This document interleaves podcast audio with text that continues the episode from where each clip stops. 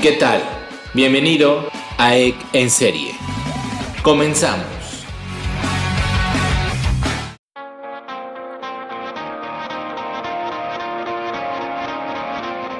Hola, ¿qué tal amigos? ¿Cómo están? Bienvenidos a este capítulo de EC en serie. Yo soy su amigo Ek Martínez y me da mucho gusto estar acá nuevamente este jueves.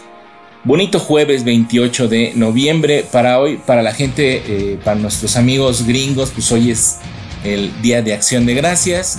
Les mando un fuerte abrazo a toda la gente que nos escucha por ese, por esos, por ese país vecino que tenemos. Y este, ojalá se le estén pasando bien en compañía de todas, toda su familia. Sé que por ahí se reúnen para el, para, pues para comerse un pavito y ahí festejar un poco este día y el viernes pues estar listos para el Black Friday. Eh, pues ojalá les vaya chido y puedan comprar todo lo que ustedes quieran. Y pues también un abrazo a toda la gente que, que nos está escuchando en Canadá y en, otras, en otros países lejanos a este mi México querido. Les recuerdo mis redes sociales, arroba de calmo en Twitter y en serie en Facebook. Por ahí estamos recibiendo en Twitter pues varias, varios comentarios y pues, si les agrada y algunas recomendaciones. Pues, está chido, muchas gracias. La verdad es que pues sí quisiera hacer muchas cosas amigos, pero pues todo requiere inversión y sobre todo pues mucho tiempo, ¿verdad? O un poco de tiempo y, de repente no, no he podido equilibrar ciertas actividades que tengo y, pues, se me complica. Este, en familia, es, trabajo, este, programas, este, todo eso que de repente uno en la escuela, que puta, que pinche, eh, cómo la estoy sufriendo cañón con con, las materias, sobre todo con los números, ¿no? Como siempre, yo la verdad es que no soy tan bueno en los números.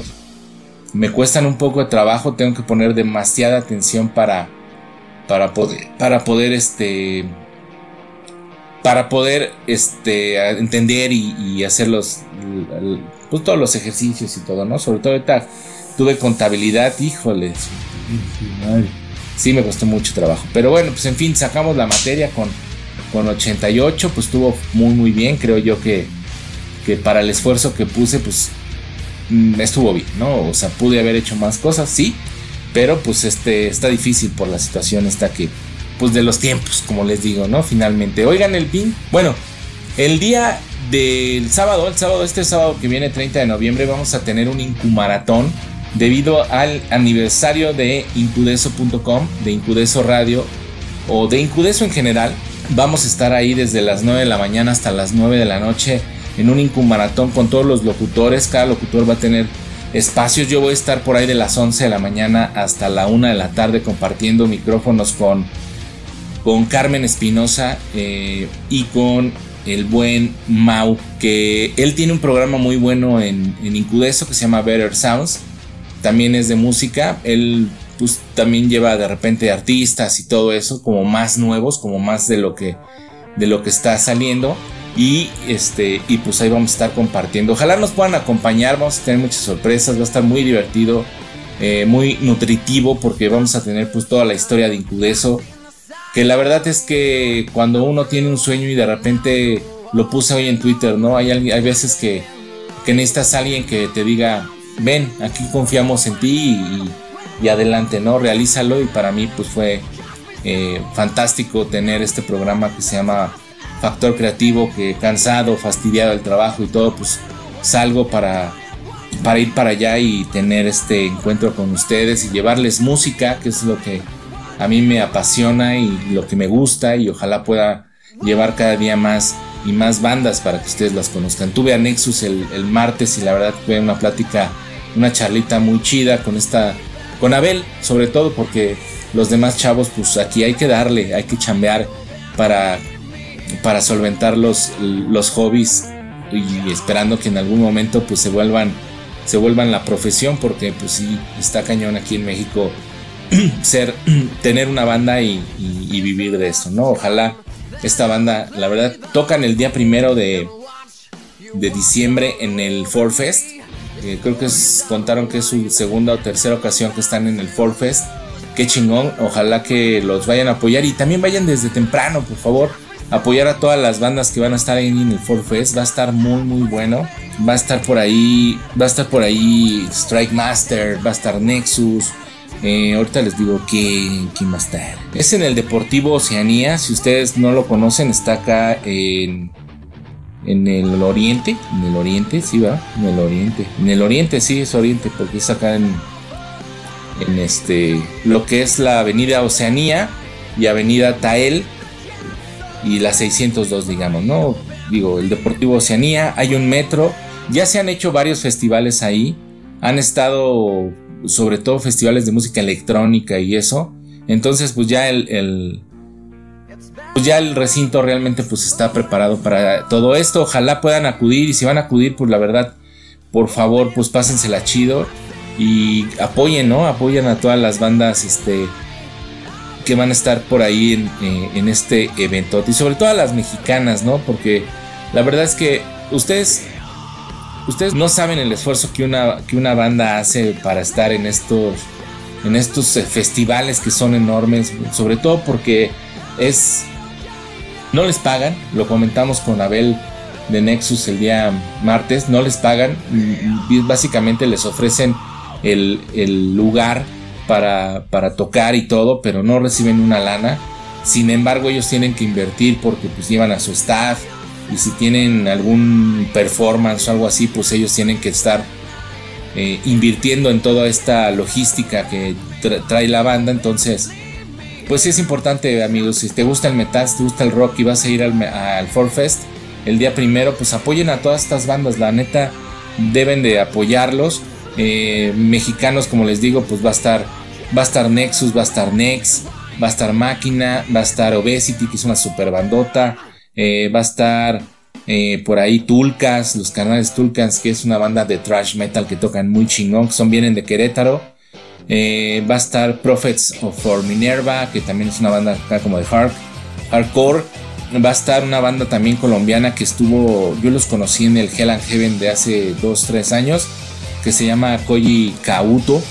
Está muy muy bueno, traen un espectáculo muy interesante, una música muy muy chida y ojalá pues por ahí los puedan ver. Va a estar aparte Jet Jaguar, va a estar este, Acidez del Barrio, va a estar Strike Master, va a estar Kenny Los Eléctricos, que bueno, me hubiera gustado ver más, otra banda por ahí más, más metalera que Kenny, pero pues va a estar Transmetal, Specimen, va a estar La Lupita también, va a estar este eh, Total Chaos, va a estar Exodus, La Castañeda, que bueno, pues también eh, la casta que tiene mucho tiempo que no tocaba y pues ahora va a estar en este evento, va a estar Testament, una super bandota, Exodus que es una super bandota, los, los, los este, señorones de Saxon, va a estar In Flames, va a estar este, una banda que se llama Ghostman, no la verdad no la he escuchado, eh, va a estar Asset, va a estar Was, va a estar como eh, cerrador del evento pues el mismísimo Rob Zombie. Entonces, pues por ahí, por favor, denle cariño, neta, lleguen súper temprano al, evento y apoyen a todas las bandas eh, mexicanas que la verdad mm, va a estar, este, necesitan de su apoyo, vamos, ¿no? Es interesante también, yo les, les prometo, les prometo que tienen grandes, grandes proyectos y que tienen música para competir con cualquier banda cabrona del mundo, ¿no? Ustedes si van y, están ahí, me van a decir si no. Y este, y la neta, pues sí, hay que apoyarlos. Súper cañón, súper cañón. Y bueno, esta banda, esta, este festival va a estar a la par con otro festival que este es el día sábado, es el, el Notfest. Este festival eh, va a estar acá en México, que es el festival prácticamente que, que trae como marca la banda de Slipknot. La neta, híjole, también va a tener bandas mexicanas. Este, ahorita les voy a decir quién. Porque, pues de igual manera, ¿no? Pues hay que ahí acudir. Está bien chingón que, que, que exista este tipo de festivales acá en nuestro país. Ya tiene mucho tiempo habiéndolos desde aquel fatídico Hell and Heaven que nos cancelaron en Texcoco. Por cuestiones pues, políticas básicamente y de dinero, pues ahí ya saben que que Ocesa es el, rey de los, el amo de los boletos y quiere, quiere tener por ahí todo para ellos, lamentablemente, pero bueno, pues así es. Y esta ocasión va a tener un line-up muy interesante porque eh, pues va a estar obviamente Slipknot y va a estar Godsmack que es la primera vez que tocan aquí en México como, como cerradores, ¿no? De bandas mexicanas, pues va a estar eh, Kaisan, va a estar Materia, que es una super bandota, Arcadia Libre, que también están cabroncísimo, este, va a estar Clandestino, va a estar los señores argentinos de carajo, con el buen, este, con el buen Marcelo, va a estar Here Comes the Kraken, va a estar Thanos, va a estar eh, creo que también son mexicanos, eh, Semican, que es una banda, señores, Semican tiene que ir Es una banda metal prehispánico, como tipo death metal prehispánico. La neta tienen que ir a verlos. Traen un espectáculo, un show increíble. Y es una banda que toca metal, pero este, pues traen mucho, mucho sonido con instrumentos prehispánicos, básicamente mexicanos. Y tocan de poca madre. La neta es que tienen que verlos. Va a estar los señores Asos de Suicidal Tendency. Eh, va a estar este, Nothing More, Stratovarius, eh, Behemoth, eh, va a estar Carcass, Papa Roach para quien los que le gustan, va a estar este eh, Bullet for My Valentine, Evanescence, que también es la primera vez que tocan por acá en, en, la Ciudad de México, porque ya habían venido en, no me acuerdo en qué año, pero vinieron a Guadalajara, creo, si no mal me equivoco. Entonces, pues por ahí, por favor, tienen que, les encargo a mis banditas mexicanas que por favor tienen que ir a verlos, apoyarlos y este que obviamente esto va a hacer que, los festivales en México pues los vayan impulsando hacia lugares hacia mejores lugares dentro del line-up ¿no? a lo mejor podemos ver ahí en un momento dar ya a otras bandas va a estar Thanos también que es una banda ahí como de, electrónico metal electrónico está interesante suenan bien muy parecido a lo que hacía en un principio Linkin Park va, va a estar chido va a estar bueno ¿no? Ojalá puedan darse la vuelta. Y bueno, pues ya le dediqué mucho tiempo a este festival. Ojalá, ¿no? Es necesario, sobre todo por, la, por el apoyo a todo, la, a todo el metal mexicano, a todas las bandas mexicanas, incluso a la Castañeda y a Kenny los Eléctricos, que pues bueno, en fin, no sé por qué están ahí, pero bueno, en fin. Oigan, el día 24 de noviembre eh, fue el aniversario luctuoso del señor Pharaoh Bulsara si usted no sabe quién es Pharaoh Bulsara, se lo vamos a decir aquí en X en serie. Es, es nuestro amado Freddie Mercury. Que sin temor a equivocarme, es uno de los mejores vocalistas, uno de los mejores cantantes que ha dado la música mundial. Sin temor a equivocarme. Este señor que nació allá del 5 de septiembre de 1946 y pues fue el vocalista principal de esta super banda de rock inglés que es eh, Queen. Y bueno, pues tiene obviamente una historia fantástica. Si tú pudiste ir a ver su película, pues te sabrás todo lo que, bueno, en cierto aspecto, yo la neta no la he visto, no me atrae de repente cierta interpretación de la vida de alguien, a pesar de que pues por ahí hubo una exhaustiva investigación, pero no la he visto, voy a ir a verla, yo creo que la voy a comprar pues porque es bueno tenerla como parte de la cultura general, ¿no? Entonces, este señor pues era cantante, compositor, obviamente fue eh, escritor de muchos de los éxitos de Queen, escribió Killer Queen, Bohemian Rhapsody, eh, Somebody to Love, We Are the Champions, eh, Don't Stop Me Now, Crazy Lightning, Call Love se llama, este, It's Hard Life, o, o este y pues por ahí de los de, los 80 lanzó una carrera como también como solista y publicó dos álbumes por ahí en su carrera como solista. Uno es Mr. Bad Guy en el 85 y otro que se llamaba Barcelona. No sé si ustedes lo llegaron a escuchar en el 88 este tuvo ahí una participación en este último disco de una soprano española que se llamaba Montserrat Carvalé y este pues fue el tema de, de la canción de los Juegos Olímpicos de Barcelona precisamente en 1992. Este señor lamentablemente pues murió el 24 de noviembre de 1991 de una bronconeumonía complicada obviamente por, el, por esta enfermedad que le, que le dio que es el SIDA lo habían ocultado por mucho tiempo y murió solo un día después de comunicar pues oficialmente que padecía de, de esta enfermedad que es la bronconeumonía, ¿no? En el 2006 la revista por ahí Time Asia lo nombró como uno de los héroes asiáticos más influyentes de los últimos 60 años. Y en una, una encuesta que hizo Blender y MTV2 fue nombrado el mejor cantante masculino de los, todos los tiempos. Les digo, sin lugar a duda, creo que su dinamismo en el escenario, su pasión por la música, su forma de interpretar, la forma de componer, obviamente componiendo con Queen, que fue la banda que lo lanzó al, mundo de las estrellas, a, a todo lo que, vivió, pues tiene ahí varias colaboraciones importantes con, pues con Brian May y con toda la banda, ¿no? Entonces, también por ahí, en, en 2008, la revista estadounidense Rolling Stones lo colocó como eh, en el puesto 18 de la lista de los 100 mejores cantantes de todos los tiempos, mientras que otra revista que se llama Classic Rock, el año 2009, lo consideró el mejor cantante de rock de la historia. Y este, pues sí, es obviamente, como les digo, creo yo, el mejor cantante. A la par de quién podría estar, no lo sé. La verdad es que es difícil la comparación.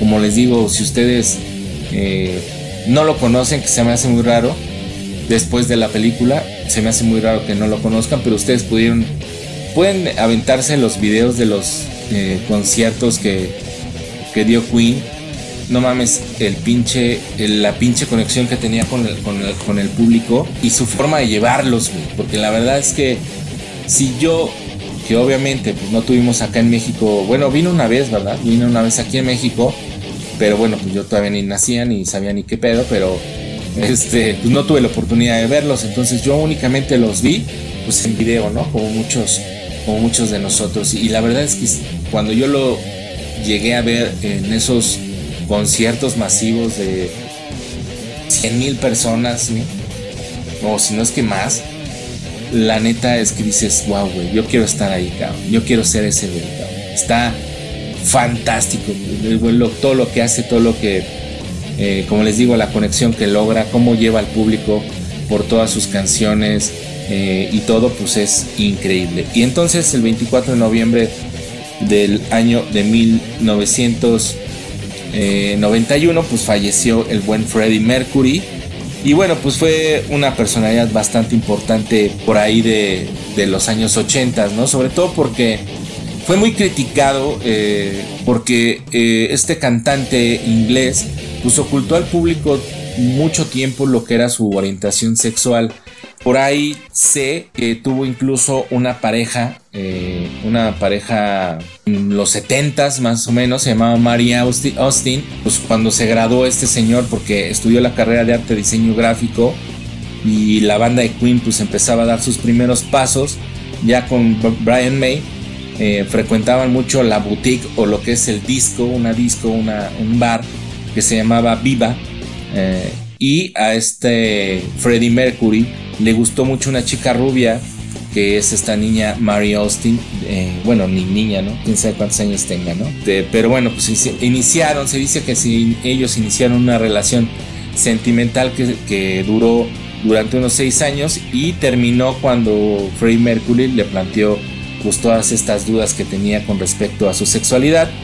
Este, en algunos comentarios que hizo esta niña Mary Austin, pues dijo que pues ella ya lo sabía, ¿no? Que ya, tenía sus, sus sospechas y vaya que pues, lo, lo, entendió de inmediato. Nunca se casaron formalmente, pero eh, Freddy pues siempre la mencionaba como su esposa y luego de la separación actuó como si lo hubieran hecho. Le compró departamento, le, ofreció, creo fue asistente de la banda un tiempo y en unas declaraciones que hizo Freddie Mercury dijo que, eran el uno para el otro y que todos los amantes pues le preguntaban que por qué no podía reemplazar a Mari, ¿no?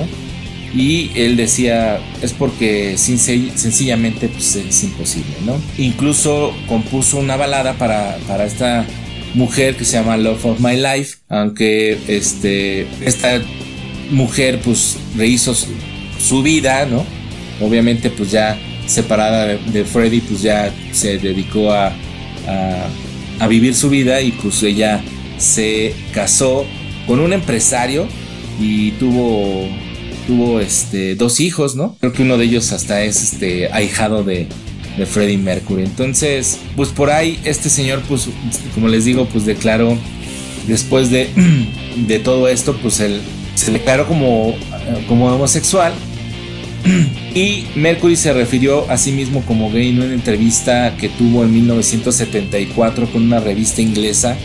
Eh, no recuerdo el nombre, la verdad. Bueno, sí, ahorita les voy a investigar porque es una revista, fue muy importante, fue una, una revista muy popular en el Reino Unido por allá de los de los de los 70, 70 80, 90, incluso hasta por ahí del 2000, que se llama New Musical Express. Y eh, Freddie Mercury pues en esta revista eh, declaró él pues que sí eh, se refirió a, mismo, a sí mismo como, como gay pues con todo, todo lo que había sucedido con con esta señora Mary Austin y con algunas otras personalidades a, las cuales se le vio, había más que evidencias de que era bisexual. Él pues creo por ahí también lo, lo declaró, pues así la vida de este señor Freddie Mercury. Que unos, unos van a decir, pero no es lo más importante que sea homosexual. No, claro que no. El talento que tenía este hombre para todo lo que ya les mencioné, es increíble, pero creo yo que dentro del dentro de la fama que tenía, creo, que esto fue muy importante para para la comunidad LGBT en esos tiempos. Porque que una, una personalidad tan, tan cabrona, tan famosa, se haya convertido y haya declarado abiertamente que es homosexual, pues obviamente pues fue muy importante, ¿no? Porque empezó a abrir como el panorama para que mucha gente del medio y artistas pues se empezara pues, a liberar un poquito más, ¿no? Aunque no fue del todo así de, ¡pum!, abrió los, así como de las puertas, pues no, ¿no? Creo que abrió bastante el, el portón como para que vaya mucha gente a empezar a hacer pues, declaraciones sobre su, su, condición sexual, ¿no? Por otra parte, pues eh, por ahí tuvo una relación con una persona que se llama Jim Hutton durante eh, ahí eventos públicos en los, en los 80 Este señor Jim Hutton creo eh, fue pues como su pareja, era peluquero. Entonces estaba yo leyendo que una noche de allá de 1984 en un bar, en un club de Londres, este señor que es, era peluquero, les digo, se le pues estaban ahí conviviendo con varios amigos y todo y Jim Hutton eh, va al baño y se le acerca un hombre de un hombre de chaleco blanco, bigote, así tupidón que lo invitaba a tomar una copa. Jim lo notó pues atractivo, lejos de que pues fuera realmente su tipo y lo pues lo rechazó pues amablemente, ¿no? Políticamente lo abrió, pero este hombre pues fue eh, insistente y le preguntaba pues que qué onda, ¿no? ¿Se va o no se va a armar o no se va a armar la carnita asada? Entonces pues justo no sabía que lo había, se le había insinuado uno de los músicos más importantes de, del mundo. Su novio, su novio de entonces sí tomó pues como la dimensión eh, y más que, que orgulloso pues se sintió celoso pues por esta situación, ¿no? Seis meses después en otro encuentro casual, esta vez que era en un restaurantillo, este, pues le dijeron, ¿no? Pues aquí no sabes quién está atrás sentado, quién está sentado atrás de ti. Y ya le dijeron, fue Freddie Mercury, ¿no? Un compañero y pues otra vez, pues, pues lo tachó como, así como fue como medio indiferente. Y hasta fue después de un año y medio, fue hasta después de un año y medio, Mercury y Hutton volvieron a coincidir en un club y esta vez aceptó la proposición para ir a cenar. Y en 1986 se casaron pues informalmente, ¿no? La única manera posible para la época y se fueron de luna de miel a Japón, este, pues ahí tiene fotos con esta, con este muchachón. Eh, tomaron las fotos ahí en un, en un lugar y dieron la vuelta al mundo increíblemente, lo cual pues sí, este, pues sí fue así como como pasó pues realmente sus, sus últimos días el buen Freddie Mercury, ¿no? Y bueno, pues ya después eh, el cantante supo que era cero positivo siete años antes de morir, pero introducía los medicamentos a su mansión en total secretismo para que nadie lo sospechara, pues sin embargo por ahí Bárbara Valentín, quien fue pareja de Mercury en los 80s como este mismo que es Jim Hutton, que fue la última pareja que tuvo Freddie Mercury, pues se han contradecido en algunas declaraciones eh, y han tomado pues como eh, posiciones distintas para determinar eh, realmente cuándo fue que Freddie Mercury se hizo se enteró que era VIH positivo eh, Valentín por ahí en una entrevista eh, entre a un medio alemán al que fue a la semana del fallecimiento de, Freddy dijo que él había recibido el diagnóstico seis años antes de su muerte pero pues difiere un poco de lo que está escrito en la biografía de Mercury en Me que escribió Jim Hutton en el que establece que la fecha de Pascua de 1987 fue cuando pues, Freddie Mercury se enteró de toda esta enfermedad. Y bueno, pues obviamente Freddie Mercury, que era una persona pues, muy tímida, muy reservada, especialmente eh, con los que no conocía tan bien, no daba muchas entrevistas. Una vez dijo de, de sí mismo, cuando estoy en el escenario soy muy extrovertido, pero por dentro estoy totalmente, completamente diferente, ¿no? Entonces, la muerte de Freddie Mercury pues representó un momento bastante importante en la historia del SIDA.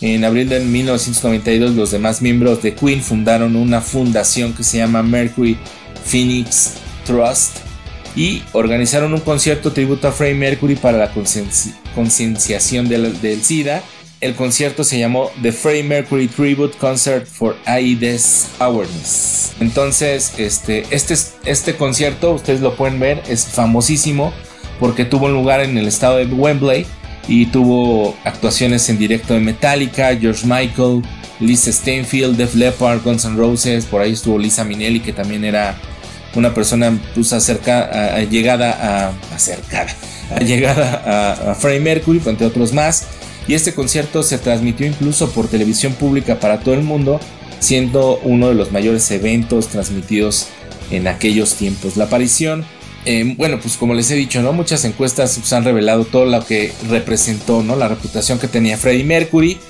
eh, desde que creció hasta que falleció.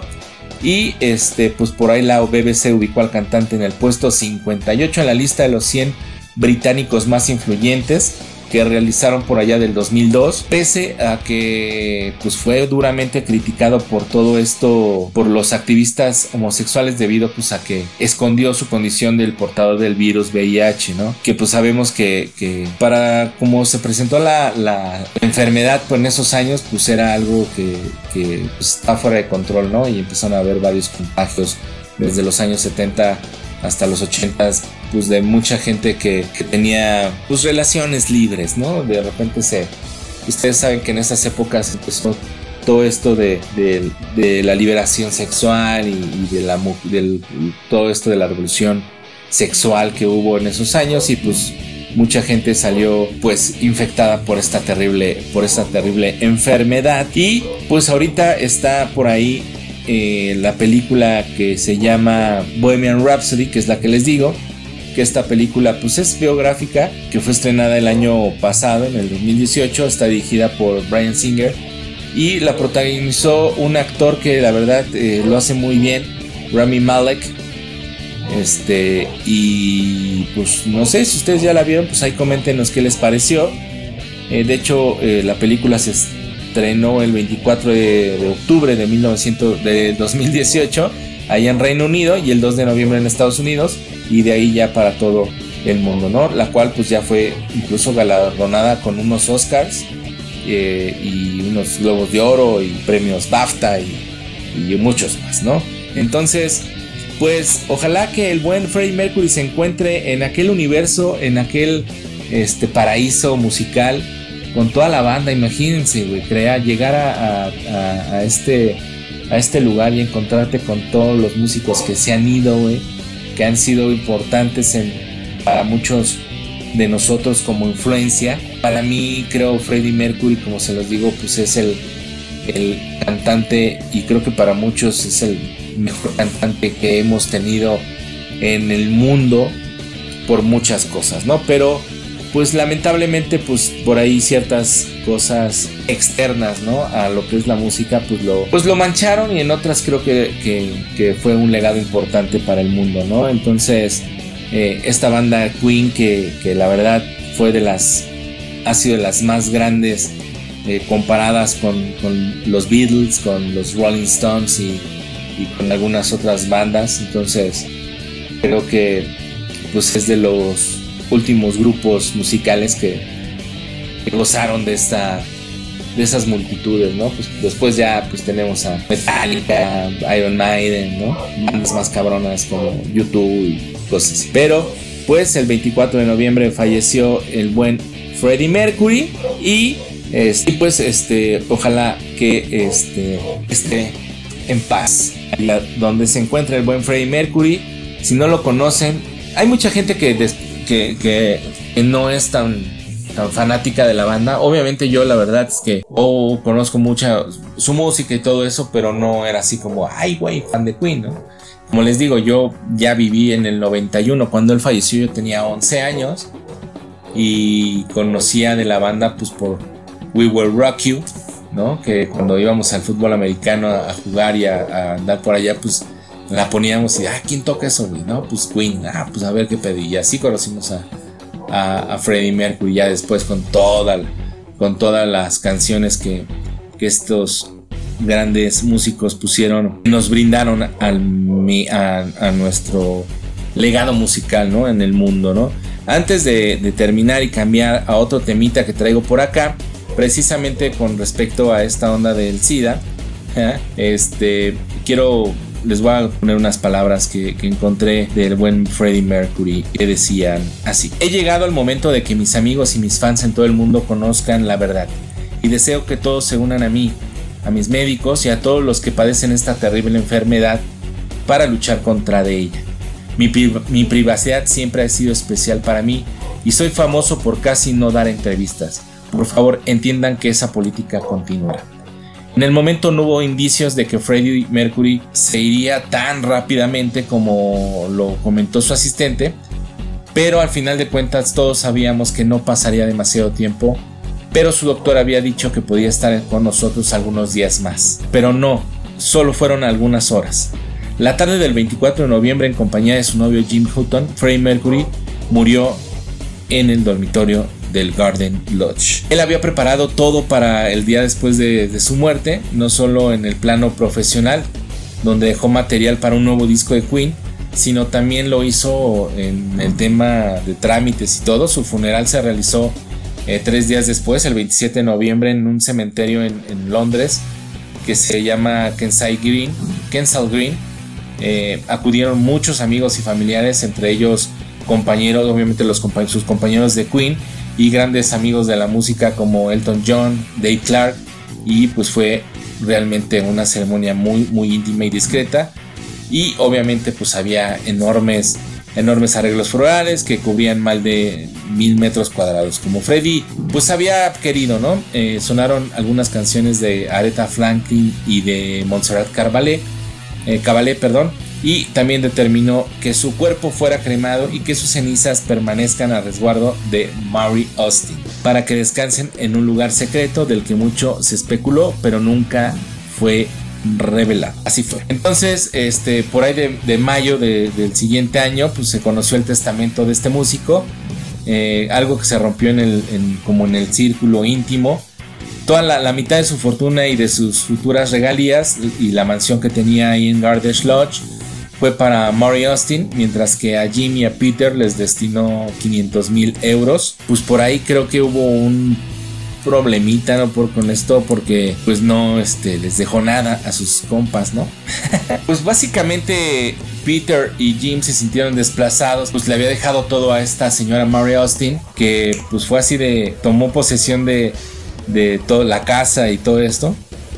Y obviamente pues fue fue muy criticada, ¿no? En esos tiempos. Pero en fin, pues ojalá que en paz descanse en Freddie Mercury. Peter Freestone fue, se convirtió en algo así como el portavoz de, de todo este legado que, que tuvo que dejó Freddie Mercury y ha hecho infinidad de cosas para, para algunos blogs de, eh, y para eventos relacionados con, con, todo lo que se refiere a, a Freddie Mercury e incluso este, pues fue asesor para esta película Bohemian Rhapsody que este, estrenó el año pasado. Y pues él participó pues en todo, esta, en todo esto, en la bibliografía, bueno, pues fue el asesor básicamente de esta película. Oigan, y bueno, pues cambiando de temita y siguiendo, eh, pues tomando como referencia toda esta historia de Freddie Mercury, fíjense que se ha dado mucho las conspiraciones, ¿no? En el mundo sobre infinidad de temas. Y uno de ellos es precisamente que fue eh, esta enfermedad de el SIDA,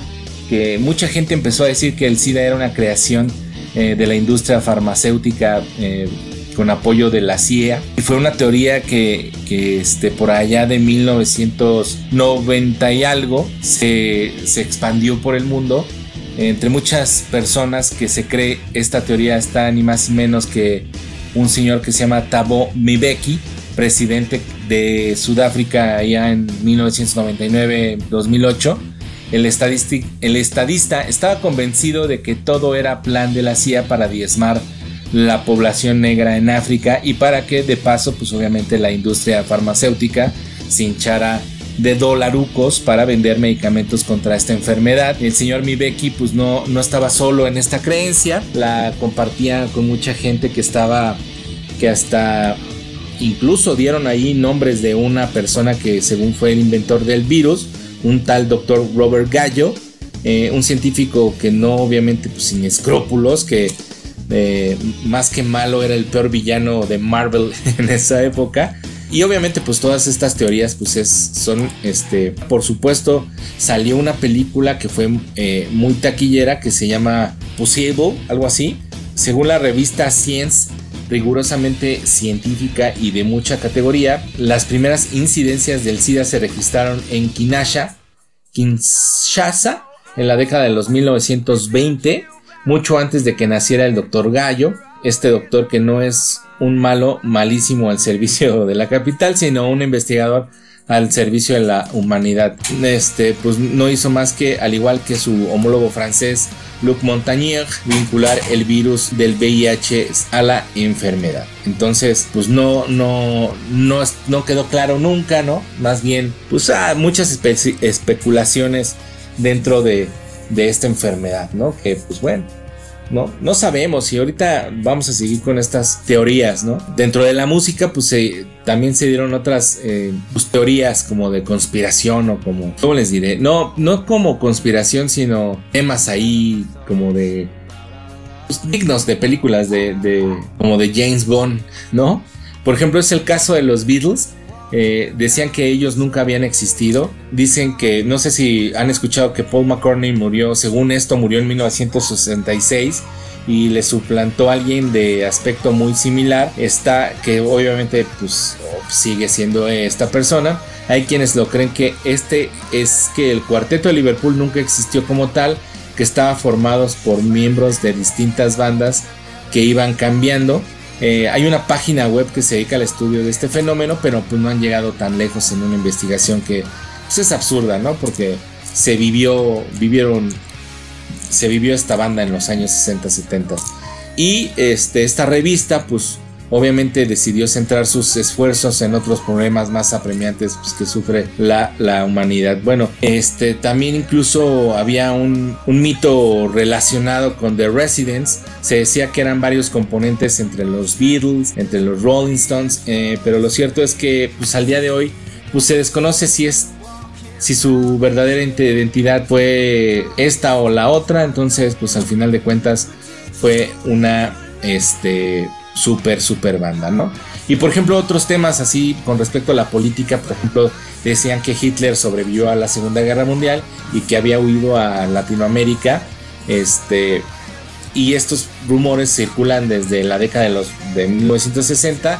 Y esta, esta teoría fue alimentada sin duda porque un amigo de Hitler, Joseph Mengele, se escondió en Sudáfrica.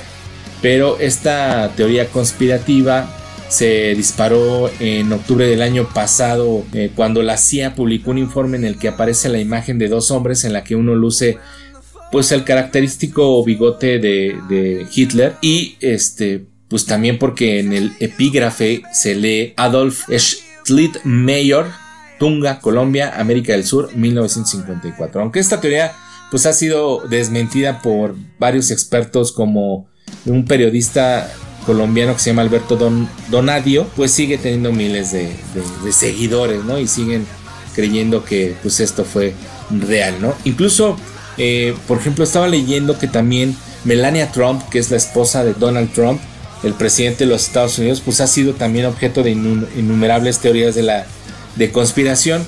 Una de las más curiosas es que la que afirma que, la, que su esposa Melania es en realidad una doble contratada para que aparezca en público, siempre sumisa y a su lado, porque, bueno, la prensa sensacionalista, como siempre sabemos, eh, por ejemplo, algunas revistas como The Mirror o The This Insider, eh, se han, teoría, perdón, que ha arrasado, pues incluso en Twitter, múltiples memes, ¿no? Hasta la escritora por ahí, eh, Lucía Ex, Exdarria, ha hecho humor a una teoría por parte totalmente comprensible, ¿no? Que decía, no es de extrañar que la primera dama trate de que es escasearse lo más posible y que sea otra de la que aguante las trivias. es que, perdón, está traducido yo creo de, del, inglés al español. Pero a ver, déjenme ver. No es de extrañar que la primera dama trate de escaquearse lo más posible y que sea otra la que aguante las trivias diatribas de su marido en público, aunque solo sea por venganza ajena. Esto lo escribió esta escritora en Twitter. Entonces, pues se ha dado obviamente toda esta conspiración.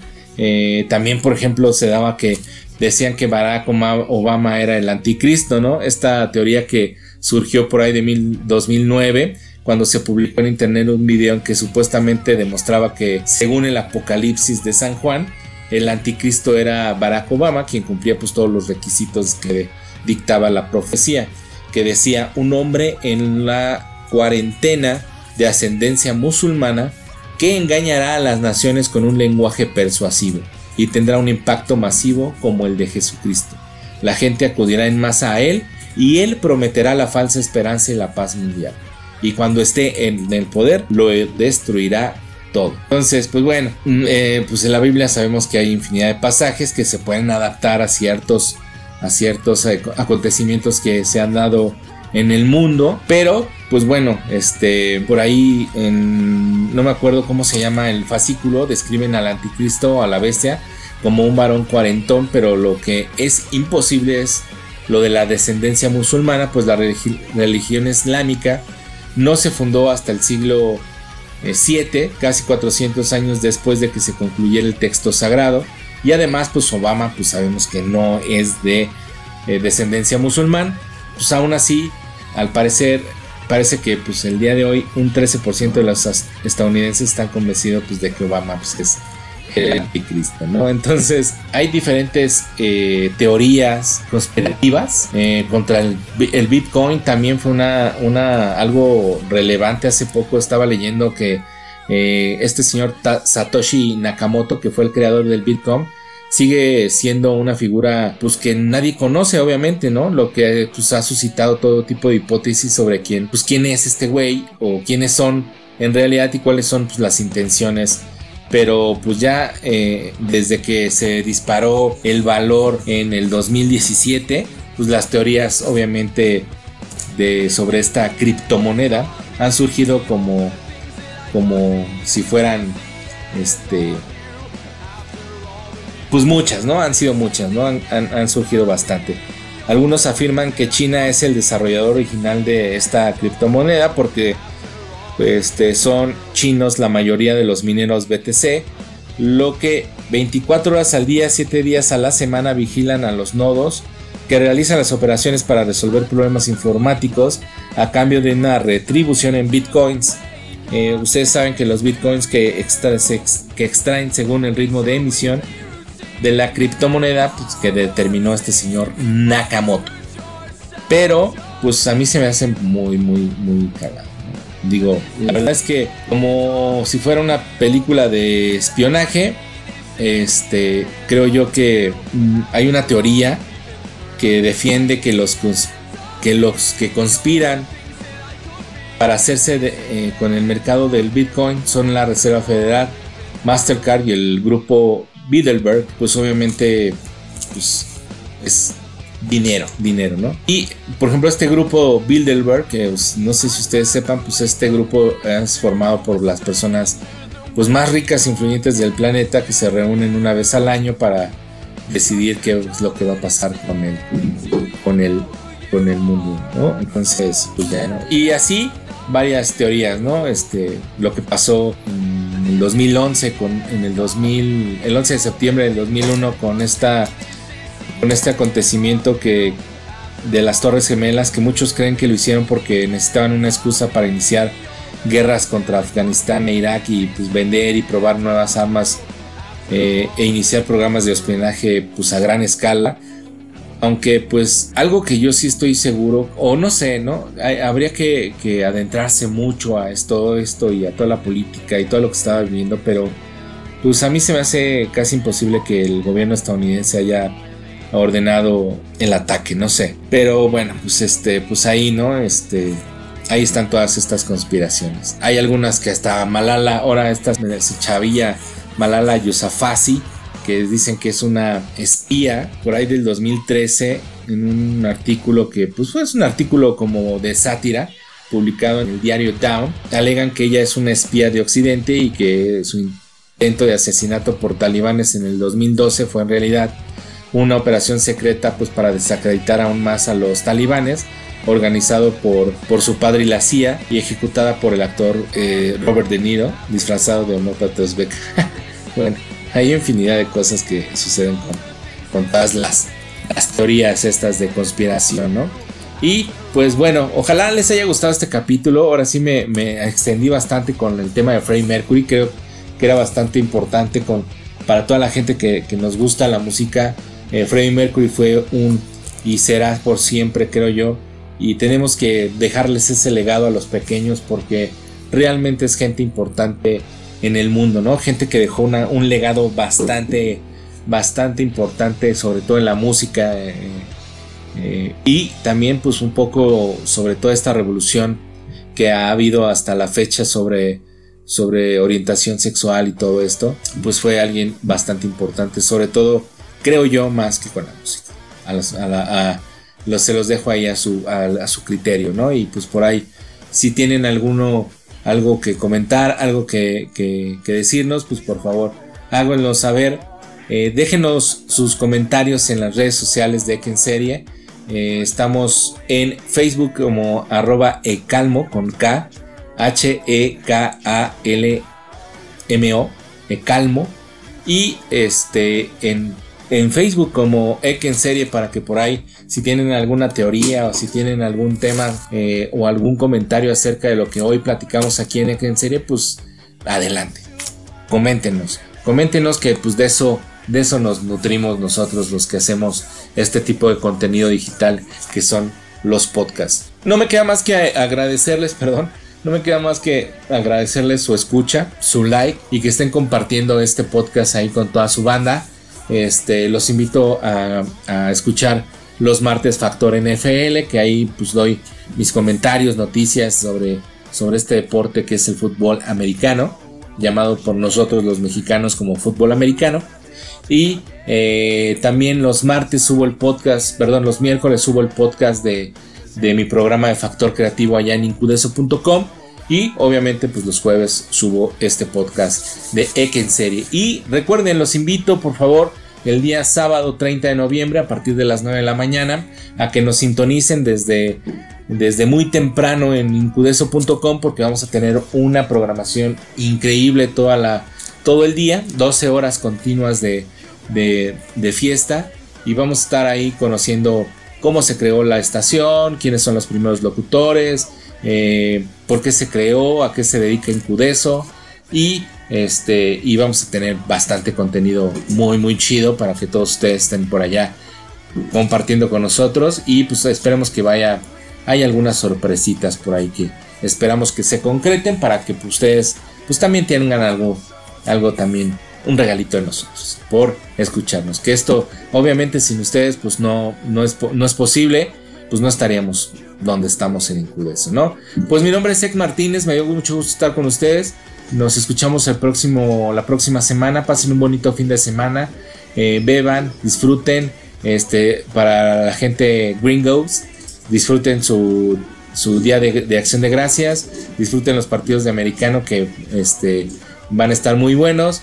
Eh, mañana Black Friday, si, si hay algunos descuentos, pues por ahí no nada más no se peleen, por favor, porque se pone de a peso el kilo. Muy bien, pues muchas gracias por todo, por todo. Estamos escuchándonos la próxima semana. Mi nombre es Ek Martínez.